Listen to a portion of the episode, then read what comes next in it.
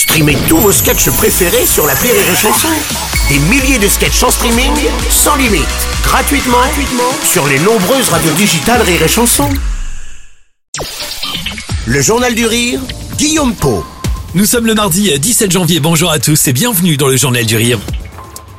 Il est très suivi sur les réseaux sociaux. Son spectacle, lui, est un énorme succès et sera à l'affiche de l'Olympia jeudi, vendredi et samedi. Trois soirs durant lesquels Tristan Lopin se produit avec Irréprochable. L'artiste a pris un véritable pari en proposant un spectacle très différent du précédent et dans lequel il aborde toute la partie sombre de sa vie. Avec subtilité et humour, il évoque notamment sa peur de l'abandon. Il y est question également de dépression et d'anxiété. Si le point de départ peut paraître sombre, les vannes sont très souvent cinglantes. Pour l'artiste, le rire a ici des vertus thérapeutiques. Je crois que je l'ai, transformé en, regardant les choses de manière très très pragmatique, que ce soit pour euh, euh, le viol euh, ou la déprime. J'ai juste pris les, les éléments et ce que je ressentais sur ces sujets-là et comment ça s'était passé de manière pragmatique et j'ai essayé d'en prendre le maximum de recul en fait.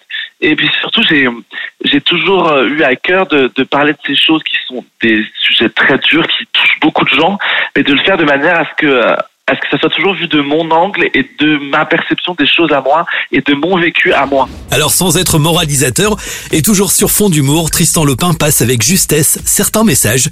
L'artiste s'affirme et prend un vrai virage. Drôle et touchant, il aborde également sa vie sentimentale et certains de ses échecs. Ça ne pouvait pas marcher, en plus on avait très peu de passion en commun. Déjà le mec n'aimait pas Colanta.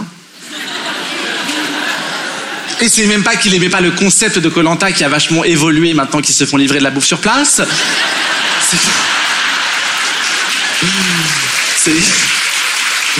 C'est que le mec n'aimait pas Denis Brognard. Pendant 1h20, Tristan Lopin passe en revue une multitude de thèmes. Il y est question aussi de sujets de société comme l'écologie, le racisme, l'homophobie et les préjugés en tout genre, le tout sur fond d'autodérision. Non, en plus, moi, je veux absolument avoir des enfants juste pour euh, faire taire ma grand-mère qui, euh, un jour, euh, alors que je venais me séparer d'un de mes ex, m'a dit, elle m'a demandé si je viendrais seul à Noël. Du coup, je lui ai répondu qu'a priori, j'allais pas le rappeler pour lui demander de faire de la figuration. Et là, elle m'a dit, euh, mais c'est triste d'être seul à Noël. Déjà que t'es homosexuel et que t'auras certainement jamais d'enfant. La violence. Après, je vous cache pas qu'elle l'a bien payé. Deux ans plus tard, cancer du foie. Boum Je préfère vous dire qu'elle a rapidement perdu le sens de la punchline. hein. Tristan Lopin se produit à guichet fermé jeudi, vendredi et samedi soir à l'Olympia. Il partira ensuite en tournée dans toute la France. Coup d'envoi le 27 janvier à Montpellier. Toutes les dates sont à retrouver sur le site de l'artiste www.tristanlopin.com.